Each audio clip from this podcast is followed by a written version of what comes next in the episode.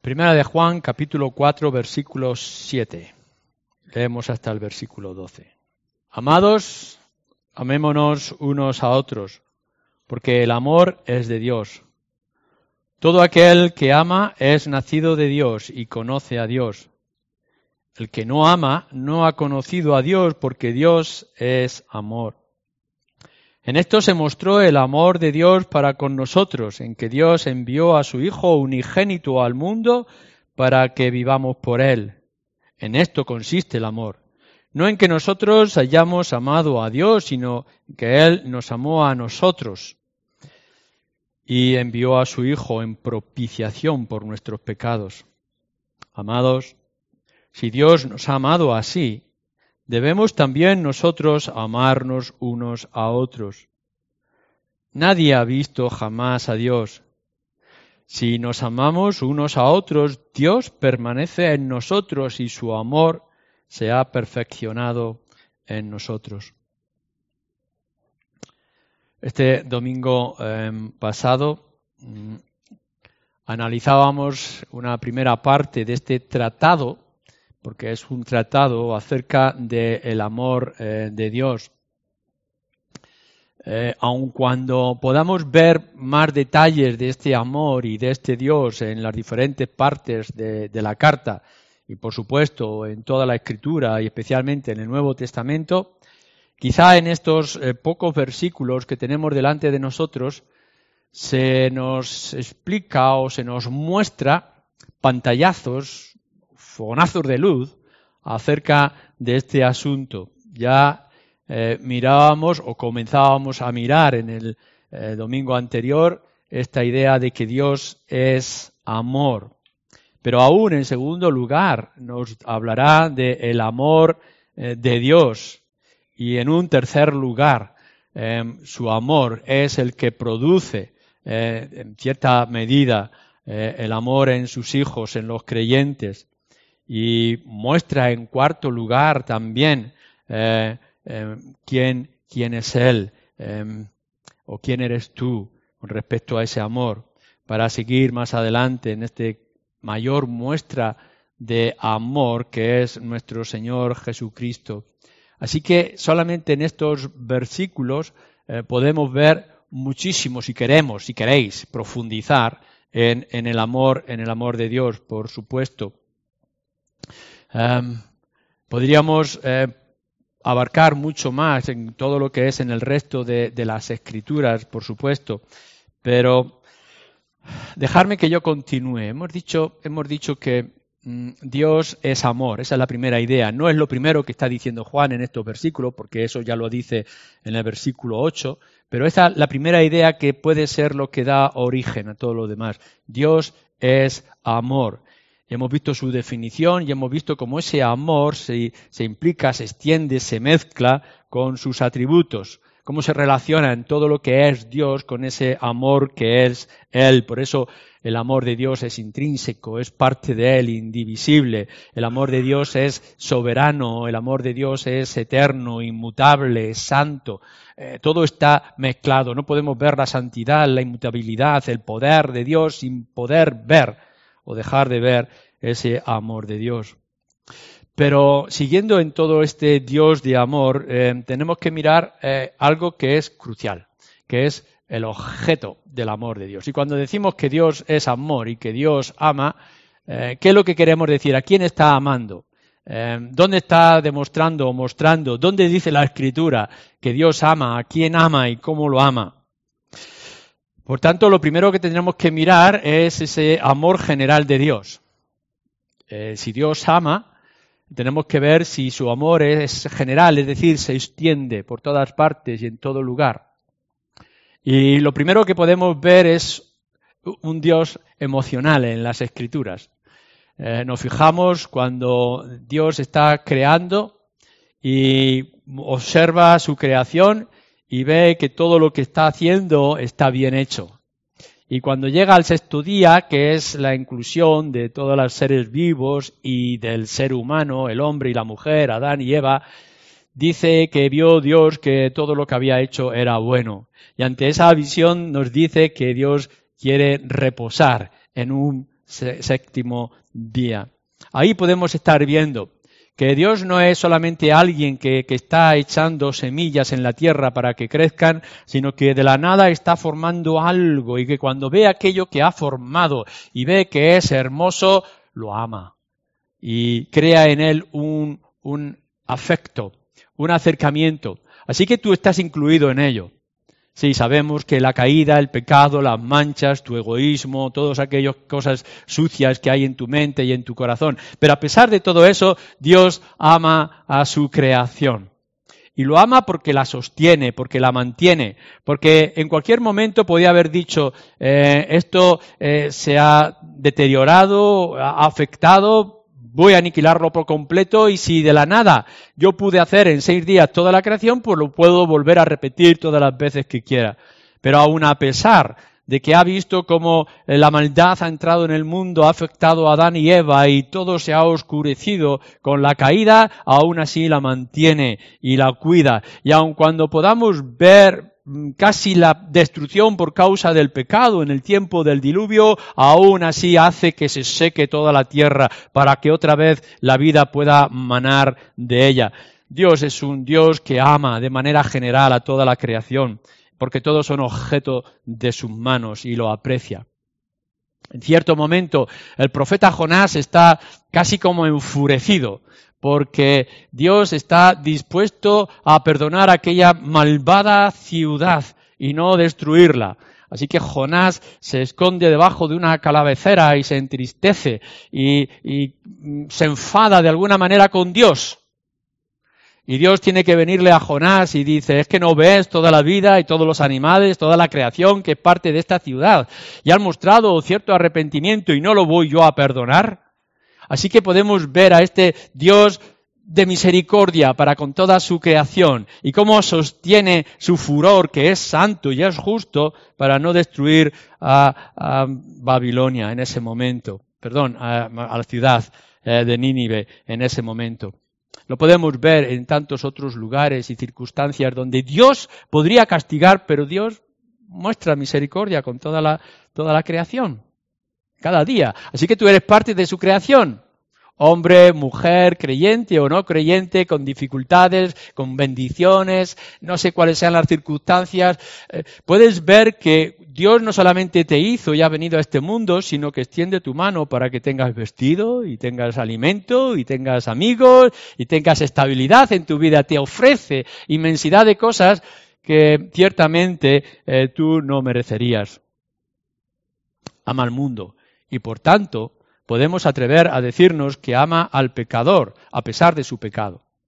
Y no es que él consienta el pecado, sino que ama tanto a su creación que lo ama a pesar de su pecado. Y lo mantiene y lo sostiene, aún en las circunstancias más difíciles o de enemistad para con él. Pero hay más. No solamente es que Dios ama la creación de esta manera general, sino que ama a su Hijo eh, y a su pueblo. Ama, ama a su Hijo durante toda la eternidad lo manifiesta en varias ocasiones o lugares en las Escrituras. Em, he aquí a mi Hijo amado en el cual yo estoy complacido, nos dicen los Evangelios. Así que Dios el Padre expresa su amor no solamente cuando ha hecho la creación, sino que eternamente lo está extendiendo a su propio Hijo Jesucristo y lo ama de una manera intensa y especial constantemente, sobre todo en el Evangelio de Juan, lo tiene que estar repitiendo una y otra vez. Em, por supuesto, ¿cómo no va a amar a su Hijo Jesucristo si, si es la manifestación de sus atributos? Nuestro Señor Jesús dice, mi Padre me ha amado porque hago su voluntad no solamente es porque es de su propia creación, perdón, de su propia naturaleza, sino que además nuestro Señor Jesucristo está cumpliendo al mínimo detalle toda la voluntad y todo el plan de Dios. Y Dios, que es amor, tiene que amar de esta manera profunda y especial a aquel que está manifestando sus atributos. Es igual que Él. Tiene toda su gloria. En cierto momento también nuestro Señor Jesucristo tiene que decir al Padre en su oración, en Juan 17, devuélveme la gloria que yo tenía para contigo. ¿Cómo no va a amar Dios a su Hijo si tenía su propia gloria desde la eternidad? Así que durante la eternidad Dios se ha gozado y ha disfrutado de esta comunión de personas con Dios mismo, con su propio Hijo y la relación con el Espíritu. ¿Cómo no lo va a amar? ¿Cómo no va a amar Dios a su Hijo si ha cumplido todos los detalles, si es de su propia naturaleza y tiene toda su gloria o ha tenido en el pasado, lo ha dejado y lo ha vuelto a tomar la gloria de Dios el Padre? Es su igual en todo momento y en toda circunstancia. Pero, y decimos, vale, entendemos que Dios ame a la creación porque la ha hecho de sus manos y ame a su Hijo porque es parte de sí mismo, porque tiene toda esa gloria y majestad y atributos que ha manifestado nuestro Señor Jesucristo mientras estaba en la tierra, pero es que nos dice la Escritura que Dios se ama a sí mismo. Lo podemos ver en diferentes lugares cuando los profetas lo expresan. Dice, mm, o, en el libro de Reyes, Segunda de Reyes, capítulo 9, pues mira, yo te estoy librando, te estoy salvando, te voy a mantener, no por lo que tú eres, sino por amor a mí mismo, amor a su honor, amor a su dignidad, amor a su gloria. Así que cuando Dios quiere amar lo perfecto, y quiere amar lo glorioso, quiere apreciar lo que es más grande en el universo, ¿a quién va a mirar sino a sí mismo?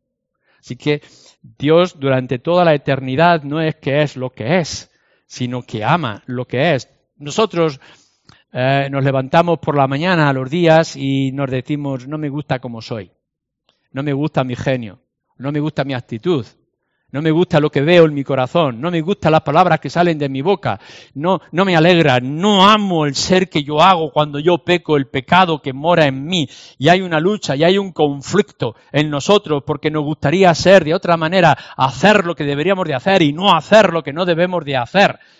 Pero cuando Dios se mira a sí mismo, no ve defectos, no ve errores y por tanto se ama y se ama durante toda la eternidad. Vale, esto es lo que podemos encontrar. Dios es amor y Dios ama y por tanto Dios ama a la creación, Dios ama a su Hijo, Dios se ama a sí mismo. Pero en un momento de la historia, en la eternidad, Dios ha querido dar un paso subsiguiente. Ha querido llegar a una conclusión aún más extraordinaria y sorprendente. Y entonces dice que ha decidido amar con un amor incomprensible como la de un padre a su hijo, a hombres y mujeres como tú y como yo. Y ya no nos va a amar, nos dice la escritura, como la criatura que somos, sino que nos va a amar de una manera especial, como aquel que ama las propias niñas de sus ojos, como aquel que no puede hacer otra cosa sino expresar el afecto paternal a sus propios hijos una y otra vez de la multitud de formas. Y si tú eres creyente, si tú has puesto la fe en el Señor Jesucristo, lo que vas a sentir y vas a experimentar a lo largo de tu vida como creyente hasta que estés en la eternidad, no solamente que Él te sostiene y te cuida como criatura, sino que ahora te sostiene y te cuida como hijo. Y puedes decir, ¿hasta dónde me lleva este amor especial que Dios ha decidido a tomar? No por lo que me ha hecho, sino además por lo que sigue haciendo en mi vida. Y nos lo dice la Escritura. La Escritura nos dice que nos ama de tal forma a nosotros, solamente a los creyentes, aquellos que han puesto a su fe hasta el punto de dar a su propio Hijo Jesucristo. De tal manera nos ha amado que aún nosotros siendo pecadores, Cristo murió por nosotros.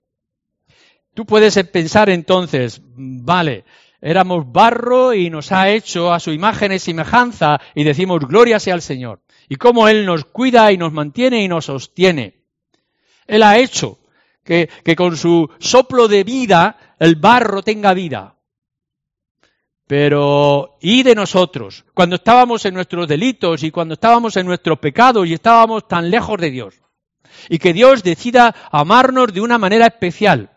Como cuando nos dice que tú eh, no eras nada, Abraham, y yo te escogí de la nada y he hecho de ti o voy a hacer de ti una gran nación. Y cuando observa aquel grupo de, esclavos que han escapado de Egipto por la mano de Dios y dice, yo te voy a dar la tierra prometida porque así lo prometí a tus antepasados, Abraham, Isaac y Jacob, con los cuales yo hice pacto. ¿Por qué Dios ha escogido a Israel? ¿Por qué Dios quiere amar de una manera especial a algunos? ¿Por qué Dios escoge gente? No especiales, no grandes, no extraordinarios, sino tan sencillos, tan simples, tan pecadores como tú y como yo. Y que de pronto diga, te amo. Y que te amo de una manera muy especial, hasta el punto que voy a hacer que mi hijo, al cual amo desde toda la eternidad, sea humillado, despreciado por los suyos y por todos, hasta morir como un siervo en una cruz maldita. ¿De qué manera? Porque, porque nuestro Señor Jesucristo no muere por accidente y no, no, no muere por todo el universo. Nuestro Señor Jesucristo muere por su pueblo, por un amor especial que Dios tiene para con los suyos. Y quiere demostrar que te ama de tal forma, con tal intensidad, que ha decidido que puedas ver a su hijo despreciado, desnudo, maltratado en una cruz por causa de tus pecados, para que tú tengas vida eterna. Y tú puedas llegar y puedas decir, ah, bueno, em, no sabemos por qué razón, pero Dios nos ama y ha estado a punto de, de dar, a punto no, hasta llegado hasta el extremo de dar a su hijo para morir por mis pecados. Pero esto por qué? ¿Por qué Dios lo hace? ¿Por qué, ¿Por qué, Dios ha actuado de esta forma y por qué Dios sigue actuando de esta forma? Porque resulta que aun cuando Cristo ha muerto por mí, yo sigo siendo un pecador. Sigo pecando. Y veo que a lo largo de mi vida voy dejando un rastro de sociedad con mis pensamientos y con los deseos de mi corazón. Y aún así Dios me mantiene y Dios me cuida. Sí es verdad, a veces me disciplina y me exhorta como un padre lo hace para con sus hijos, pero no me suelta de su mano. ¿Por qué? ¿Por qué me mantiene? ¿Por qué, ¿Por qué tantas veces que yo le he ofendido y le sigo ofendiendo en este mundo de pecado? ¿Y por qué tantas veces que caigo ante las tentaciones del maligno? ¿Y por qué aun cuando son muchas veces las que me seduce el mundo, el Señor me sigue amando? Y entonces yo voy a las escrituras, tú vas a las escrituras y descubres que, bueno, yo te amo. Y te amo con este amor especial, tan íntimo, tan extenso, porque me amo a mí mismo. Y lo que yo he hecho quiero que sea hasta el final, porque lo quiero hacer hasta que se consuman todas las cosas y puedas estar en mi gloria. El Señor no nos ama porque haya visto algo extraordinario o porque nos haya dado una fuerza para, fuerza para perseverar. Nos ama porque ama su propio honor y su propia obra. Y por tanto nos dice que nos va a mantener y nos va a cuidar porque lo más glorioso, lo más honroso es su propio nombre. Cuando nosotros estemos en el cielo, cuando estemos en la eternidad, porque espero que si no, toda la mayoría de nosotros podamos estar en este cielo glorioso, podamos decir que somos el objeto del amor a su propia gloria y a su propia honra, y que estemos allí para responder, resplandecer y extender su grandeza y su hermosura durante toda la eternidad. Dios se ama a sí mismo y por eso nos ha amado a nosotros, porque se ama así y quiere hacer las cosas de manera completa. El amor, el amor de Dios para con sus criaturas, eh, el amor de Dios para con nosotros como creyentes, que es la expresión de ese amor hacia su Hijo Jesucristo y amor a su propio nombre y gloria y honra y honor. No esperó a ningún paso, a ninguna decisión que nosotros pudiéramos dar sino que Él es el que produce todo ese amor y todo ese afecto para con nosotros, para contigo. ¿Cómo lo manifiesta? ¿Cómo manifiesta Dios este, este amor a sí mismo, a su Hijo, a la creación y a los hijos suyos, a los creyentes? Bueno, en, en, un, en un plan de salvación ahí donde incluye a su Hijo Jesucristo, que lo veremos en una ocasión más detenidamente. Es un plan de salvación que ha ido por toda la eternidad. ¿Por qué creéis que, Dios, o así nos lo dice la Escritura, que creó a Adán y a Eva en un jardín? Para que fuéramos objetos de, adorno, para que simplemente tuviéramos un entretenimiento allí con los animales y las frutas tan bonitas y tan deliciosas que pudiéramos tener, o es que Dios tenía un plan extenso y firme que no podía ser quebrantado, y que aun a pesar de la serpiente astuta que hizo caer a Adán y a Eva en aquel lugar, Dios todavía sigue manteniendo un plan que es eterno y que se va a extender por toda la eternidad. Y de pronto, más adelante, podemos ver la generación de Noé. La maldad de los hombres ha crecido hasta tal punto que han hartado la paciencia de Dios. Y aun cuando podía haber arrasado por completo a todos y cada uno de ellos, ha querido establecer un pacto y levantar un arca y además también hacer un arco en medio de los cielos. Y ha dicho, este barco, este arca será la salvación para poder volver a restaurar. Y este arco que voy a poner en el firmamento eh, es una promesa de que yo nunca más lo voy a destruir porque tengo un plan. Y ese plan no va a ser frustrado. Y lo voy a llevar a cabo hasta el final.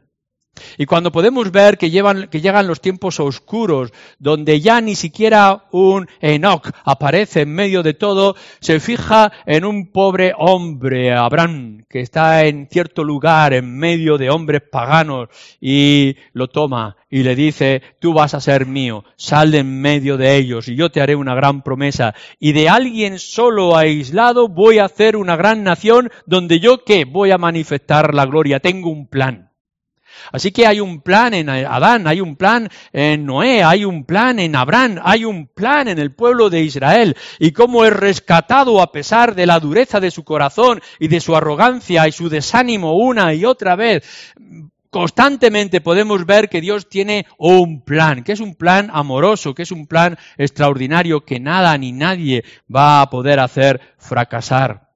Así levanta un pueblo, que es un pueblo que es la imagen y la manifestación de la gloria del Señor. Fijaros en este pueblo insignificante, en medio de una zona de imperios, eh, entre un desierto y un mar. Y allí voy a mostrar mi gloria. Vosotros no sois nada. La belleza que vosotros tenéis y el poder es mío. Y manifiesta toda su grandeza Dios en aquel pequeño pueblo que es Israel. Y aun cuando las naciones a su alrededor pudieran ser más fuertes y tuvieran sus carros y sus caballos, mi mano es la que os va a sostener, porque tengo un plan que nada ni nadie va a hacer fracasar. Voy a levantar un templo, voy a morar en medio de vosotros. No solamente yo voy a observar todas las cosas del cielo, sino que os amo, tengo este plan que nadie va a fracasar, que voy a venir a hacer morada en medio de vosotros y en medio del tabernáculo y en medio del templo, allí voy a manifestar toda mi gloria. Y no importa qué oración ante cualquier circunstancia que tú puedas tener, la vas a hacer y yo voy a responder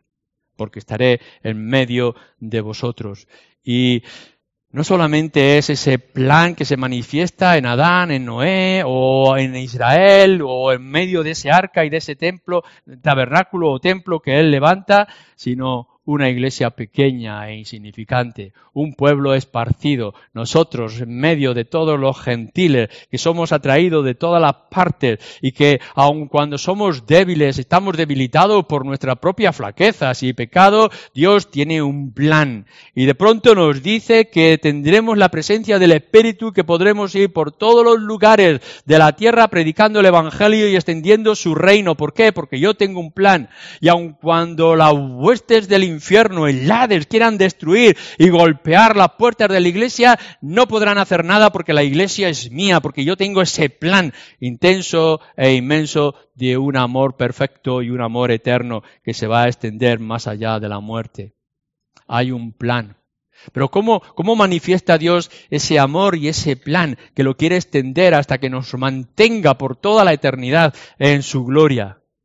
Con la muerte de nuestro Señor Jesucristo.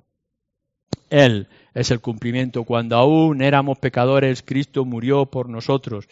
Y Él es la raíz, Él es la fuente, es la conclusión, es el clímax de todo ese plan inmenso, todas esas imágenes del Antiguo Testamento, todos esos anuncios, todas esas cosas de espera, todo lo que mirábamos en la oscuridad como pequeñas luces que habrían de venir, las sombras que teníamos delante de nosotros, ahora se cumplen en el Señor Jesucristo. ¿Por qué tiene que venir el Señor Jesucristo a este mundo? Porque Dios tiene un plan lleno de amor. ¿Por qué el Señor Jesucristo tiene que cumplir de manera tan humillante toda la voluntad de Dios hasta ser despojado de su propia gloria y maltratado y colgado en la cruz, porque Dios tiene un plan. ¿Cómo es que la muerte no le puede sostener y no le puede sujetar y al tercer día resucitar de entre los muertos? Porque Dios tiene un plan que es perfecto, que es intenso para contigo y para conmigo. Cuando nos fijamos en la muerte del Señor Jesucristo, podemos ver cómo Dios va a extender su mano para salvarnos a todos nosotros.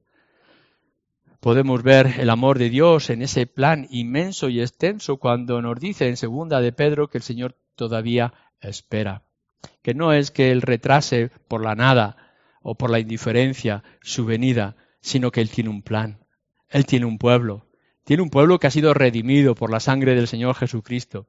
Tiene, tiene, una decisión, tiene una obsesión que nada ni nadie lo puede quitar. Es decir, que tú y yo, nosotros, los creyentes y todos aquellos que ha sido, hemos sido escogidos, aquellos que Él señaló desde la eternidad, puedan entrar en el reino de los cielos. Y hasta que ese momento se cumpla y todos los que son escogidos puedan ser salvos, Él va a detener su venida. Pero un día, un día, cuando se termine toda la paciencia de Dios y ella decida castigar con una terrible ira a todos aquellos que no han aceptado el Evangelio y que han perseverado en sus propios pecados sin ningún tipo de arrepentimiento, se han dejado llevar por el príncipe de este mundo y engañar por los falsos profetas. Aún en ese momento tomará a su pueblo y lo va a arrebatar y lo, llevar, lo va a llevar consigo para toda la eternidad porque Él va a cumplir su plan porque Él tiene decidido lo que va a hacer. Contra toda adversidad, contra toda oposición, es definitivo. Así que nosotros decimos, claro, Dios es un Dios que ama la creación y la mantiene, pero también es un Dios que nos ama a ti y a mí, los creyentes, y lo mantiene y lo va a hacer hasta el final. Si Él decidió algo en la eternidad antes de que nosotros fuéramos físicamente, si Él ya decidió hacer una cosa y en ese plan eterno, en ese deseo de Dios, en ese anhelo glorioso que Dios tenía, estabas tú y estaba yo, no hay nada ni nadie que lo pueda detener y que lo pueda impedir. Y Él lo va a hacer. Si Él ha cumplido y ha mostrado su afecto de amor hasta dar a su Hijo Jesucristo, ¿cómo no nos va a dar todas las cosas que ha prometido? Así que tener, tener la certeza de que no importa lo que pueda ocurrir, lo que no pueda, no, importa lo que pueda venir a tu vida y a tu corazón, si tú estás en las manos de Dios y porque Él te ama, va a llevar a la conclusión lo que Él ha decidido que sea. Por tanto, es definitivo su amor y es seguro. Pero no, no solamente hemos dicho en primer lugar que Dios es amor, Dejarme que entre en otro aspecto, ya no en el versículo 8 de nuestro texto, sino en el versículo 7. Y volvemos un poco hacia atrás. Eh, bueno, en el 8 nos decía Dios es amor. Y esto significa mucho más de lo que yo puedo haber dicho en estos dos domingos. Pero fijamos en lo que dice también en el versículo 7. Todo aquel que ama es nacido de Dios y conoce a Dios, porque el amor, nos dice anteriormente, es de Dios. El amor es de Dios. Claro, Dios eh, tiene amor en su naturaleza y lo va a expresar de todas las maneras que hemos dicho. Sus atributos están llenos de la manifestación de su amor y por tanto su plan, y en su plan estás tú y estás toda la creación. Dios no puede hacer otra cosa sino dejar frotar de sí mismo este amor inmenso. Y especialmente por nosotros, por su Hijo, por su propia gloria y por su propio honor, por su propio nombre sino que además nos dice que el amor que nosotros podamos imaginar y que podamos pensar, el amor es de Dios, es suyo. En otras palabras, y en primer lugar, si hay amor en el mundo, si hay este afecto de amor, es gracias a Dios. Porque Él lo está diciendo, el amor es mío. Por tanto, si hay amor, si tú has experimentado amor, es gracias a Él. Claro, estamos hablando del amor bíblico, no el amor que nos quiere introducir el mundo en el que estamos viviendo. Este, este amor eh, placentero o de placer, hedonista que vemos a nuestro alrededor es más un instinto animal. De lo que estamos viendo es un amor egoísta, egocéntrico. Em, y por supuesto no es el amor que nos expresa Pablo en Primera de Corintios 13, por ejemplo. Es solo un amor emocional, es un amor de, sentimientos, eh, eh, de, pasiones internas. Es como, como, dejar una fuerza que enseguida se diluye eh, en la nada. a veces nos dejamos encantar o enamorar por un objeto, por una situación, para que, como el hijo de David, al siguiente instante lo aborrezcamos con la misma fuerza con que antes decía, decíamos que lo amábamos. Dios no está hablando de este amor, la escritura No está hablando de este amor, es otro amor diferente. Eh, lo podemos entender y comprender cuando veamos el amor de Dios de primera de Juan 13 en nuestro Señor Jesucristo. Por tanto, pensemos del amor de verdad, el amor bíblico, el amor de necesario, el amor que se desprende de Dios, porque Dios es amor, el amor que vemos en su Hijo Jesucristo, el amor que espera de cada uno de nosotros, solamente lo podemos esperar si estamos en Dios, porque el amor es de Dios. Es Dios quien inicia el amor, es Dios quien produce tu amor. Fijaros en el versículo 10. En esto consiste el amor, no en que nosotros hayamos amado a Dios, sino en que Él nos amó a nosotros y envió a su Hijo en propiciación por nuestros pecados. Pero seguir leyendo versículo 19. Nosotros, tú y yo, le amamos a Él, a Dios, ¿por qué? Porque Él nos amó primero. Si Él no nos hubiera amado primero, nosotros no podríamos amar como debemos de amar. No habría este amor por Él y no habría este amor entre nosotros y entre los hermanos, no habría este afecto intenso desde nuestro corazón hasta el sacrificio final si no fuera porque Dios ha mostrado este amor antes que nosotros. Si hay amor en ti, si puedes aspirar a amar de la manera que Cristo amó, tiene que venir de Dios, porque si no, no podría ser de otra manera. Si no hubiera sido así, nunca llegarías a tener una relación eh, afectiva como la que ahora puedas estar teniendo eh, con Él. Ezequiel, el profeta Ezequiel en el capítulo 16, que os animo a leer con detenimiento y con emoción. En ese capítulo 16 el de Ezequiel lo describe así. Dice acerca de sí mismo, yo pasé y te vi. Y te vi en el desierto o, en el campo, llena de, de tus sangres. Y no eras nada, estabas tirada, pequeña, indefensa. Y te tomé. Y te amé. Nos dice, te, te, pasé junto a ti y te vi y te vi en tu situación y te tomé conmigo, te lavé las heridas te llené de perfumes. Este es nuestro Dios.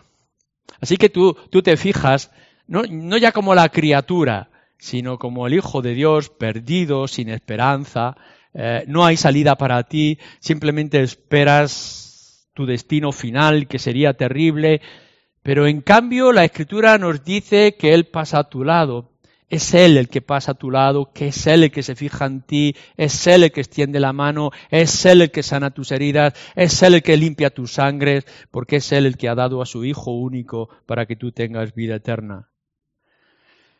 Lo que a veces eh, llama a la gente amor es, es, una pura necesidad física que nosotros podamos tener. Em, a veces la gente confunde amor con una petición como si fuera al banco a pedir un préstamo tenemos una cierta necesidad y la queremos satisfacer de una manera egoísta. Estamos buscando algo para nosotros mismos, queremos llenarnos de placer y de emociones y de cosas y demandamos del otro, ya sea de nuestra pareja, ya sea del mundo, de lo que sea a nuestro alrededor, porque somos egoístas. Pero en el caso de nuestro Dios es que no teníamos nada que ofrecer. Él no necesitaba nada de nosotros y pasa a tu lado y te toma y te hace suyo y lo hace de una manera intensa y sorprendente porque te ama. Y te ama de una manera tan sacrificial, tan intensa, no por algo bueno que hubiera en ti.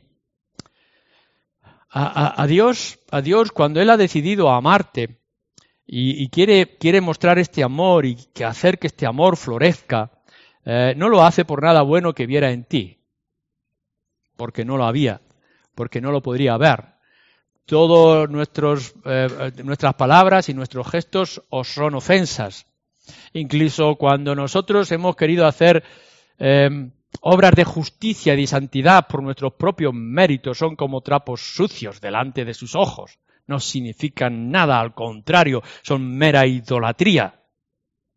Pero Dios no se frena por tu pecado, o por tu dejadez, o por tus errores, o por tu egoísmo. No hay obstáculos para él. El momento en que él ha decidido amar y lo hace de una manera tan extensa y tan especial. porque el amor que pueda mostrar y el amor que pueda exigir, el amor que pueda expresar o tener o demandar de nosotros, eh, viene de Él. Cuando obra en nuestras vidas, lo va a hacer de esta manera. Va a hacer que nos enamoremos. No es que nosotros demos el primer paso, sino que vemos todo lo que Él hace, todo lo que Él está obrando con tu vida, que no te va a quedar otra opción, si no es por la obra del Espíritu que pueda hacer en ti para que te enamores de Él eternamente o inmensamente. Su amor lo que va a hacer contigo es eliminar todo obstáculo.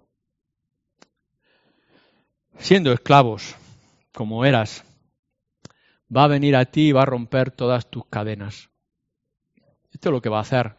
No es simplemente que lo pueda desear del principio, sino que va a venir a ti y va a romper las cadenas que te atan.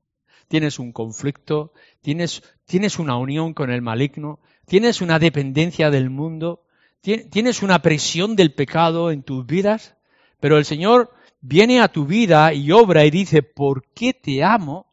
Voy a romper las cadenas que te atan y que te unen a este mundo caído. Y te compra y te rescata y te hace libre.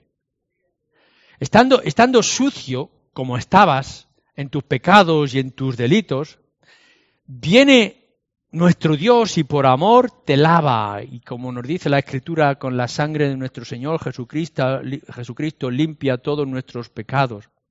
De tal manera que podamos presentarnos delante de Dios ahora y en la eternidad, como nos dice Pablo en Efesios, santos y sin mancha. No porque tú no tengas mancha, no porque te no te hayas manchado, sino porque la sangre de nuestro Señor Jesucristo nos lava. Así que, por el amor de Dios, lo que va a hacer es quitar todo obstáculo, todo ese, todo ese pecado que hay en ti, rompe las cadenas y te lava de tus pecados, te lava de tus ofensas. Eras como un pobre ciego. No eras capaz de ver, no eras capaz de entender, tu mente estaba entenebrecida. Has crecido en una idolatría y si no ocurre nada en tu vida, continuarías en una idolatría. Has nacido en un mundo pagano y si no cambia nada, seguirías en un mundo pagano. Pero dice la Escritura que aun cuando tú eras ciego y eras sordo, Él viene y abre tus ojos. Y de pronto vuelves en sí. Y te das cuenta que lo que tienes es un puñado de cerdos, de los cuales ni siquiera te puedes alimentar con las agarrobas que sobran pero has vuelto en sí. Has abierto tus ojos. El Señor ha quitado el obstáculo y de pronto dices, volveré a mi Padre y Él me recibirá. Ha cambiado todos tus sentidos y todos tus sentimientos y ha cambiado tu corazón. Y aun cuando estabas muerto en tus delitos y en tus pecados, te, te da la vida. Hubo un tiempo en que eras un hueso seco en medio de otros huesos secos, en el valle de los huesos secos, de los muertos. Y viene el Espíritu y te sopla y te da aliento y vives y empiezas a entender y te das cuenta de tu estado y clamas y Dios te recibe porque Dios ha quitado todo aquello que podía impedirte poder ver y entender el amor de Dios. Así que en el plan de Dios para nuestra salvación, Él es el, Dios de amor y Él es el autor de todo amor y va a quitar todo obstáculo para que tú puedas entender y puedas comprender y puedas amar. Siendo esclavo, te hace libre. Estando sucio, te hace limpio. Estando ciego, te da la vista. Estando muerto, te da la vida. Estás desnudo, con las ropas de tu propia justicia. Estás tirado, tirada en el campo, pero Dios te toma y te abraza y te cubre. ¿Y sabes cómo te cubre? ¿Cuáles son sus dones y cuáles son sus perfumes? La justicia gloriosa y eterna del Señor Jesucristo. Y esa desnudez terrible y obscena en la cual podrías estar en el pasado, ahora se convierte en un perfume agradable incluso para el olfato de Dios y te puede cubrir con esa justicia que no puede hacer otra cosa que Dios enamorarse de ti más y más porque te pareces a su Hijo. ahora, porque Dios te ama y Él es el autor de todo amor. Te ve en su propio Hijo Jesucristo. Y cuando te ve en su Hijo Jesucristo, como nos dicen los Evangelios, entonces Él se complace. Él aquí, mi Hijo, en el cual yo estoy complacido y estoy satisfecho. Y nosotros podemos venir y decir, pero si ahora yo soy libre, si ahora yo estoy lavado, si ahora yo estoy vestido, ahora me cubre la sangre del Señor Jesucristo, estoy en el Señor Jesucristo, entonces Dios puede decir, va a decir, está diciendo y lo va a decir por toda la eternidad, estoy satisfecho. Te amo. Su amor como hemos dicho, no, no espera. Se extiende y nos alcanza a ti y a mí en todo momento y circunstancia. Es el que produce el amor a nosotros. Amas y amas mucho, porque mucho has sido amado. Podéis recordar aquella pobre mujer pecadora a los pies del Señor Jesucristo, lavando sus pies, y los que están a su alrededor no entienden, incluso son críticos con toda esta situación. Nuestro Señor Jesucristo tiene que hablar a ese eh, grupo de fariseos, judíos, fanáticos, y le está diciendo lo que vosotros no hacéis, ella lo está haciendo. ¿Por qué? Porque se le ha perdonado mucho y por tanto ama mucho. ¿Por qué eres tú capaz de amar? Y amar en primer lugar a nuestro Dios y Señor. ¿No será porque se te ha perdonado y se te perdona mucho? Si hubieras sido perdonado con poco, poco amarías. Pero ciertamente si miras en tu corazón y miras en tu mente, miras en, miras en tu vida pasada, miras todo lo que tú has estado haciendo y ves que, que no ha estado bien, que no has caminado en justicia ni en santidad, y que puedes decir que ahora sí has comprendido y has entendido y eres de aquellos que se rinde a los pies del Señor Jesucristo y le quiere dignificar con el perfume para que se extienda por todos los lugares y hablas de su nombre con tus obras de sacrificio, que es la mejor honra y extensión y perfume que puedas dar para que el mundo sepa que que el Señor Jesucristo vino a morir por tus pecados y que te ha dado la vida eterna decirle al mundo entero que Dios te ama de tal forma que su Hijo Jesucristo ha muerto, para que tú ahora, con todo el gozo, todo el placer, el perfume que pueda manifestar tu vida, tu alabanza y tu adoración, se extienda por todos los lugares. ¿No deberíamos nosotros ser como la mujer pecadora? Porque se le ha perdonado mucho, es que ahora ama mucho. ¿Es esto así en ti y en mí? Entonces podemos decir, ¿de qué manera nosotros podríamos haber amado en el pasado? ¿Cómo habríamos sido capaces si estábamos en toda nuestra situación terrible espiritual? Cuando estábamos tan lejos de Dios, tan lejos como que, que estábamos muertos, sin vida y sin esperanza y que hemos sido transformados porque Dios se amaba de tal forma a sí mismo que ha querido manifestar su gloria como dando a su Hijo Jesucristo para morir en la cruz por un pueblo que Él quiere amar y amar intensamente y amar por toda la eternidad. Y porque Dios es amor y ha obrado de esta forma contigo y conmigo, quiere expresar ahora y quiere hacer que todo amor que podamos expresar y mostrar venga desde ese conocimiento. Si tú amas ahora, como deberías de amar, es porque Dios te amó primero. Y si lo ha hecho de esa manera tan profunda, ¿cómo no vas a amar tú ahora también de esa forma? Quiera el Espíritu, quiera el Señor, que no solamente sea una teoría, sino una manera de meditar, un tratado para nuestra mente y nuestro corazón. Dios es amor, pero es el autor incluso de nuestro amor. Amén.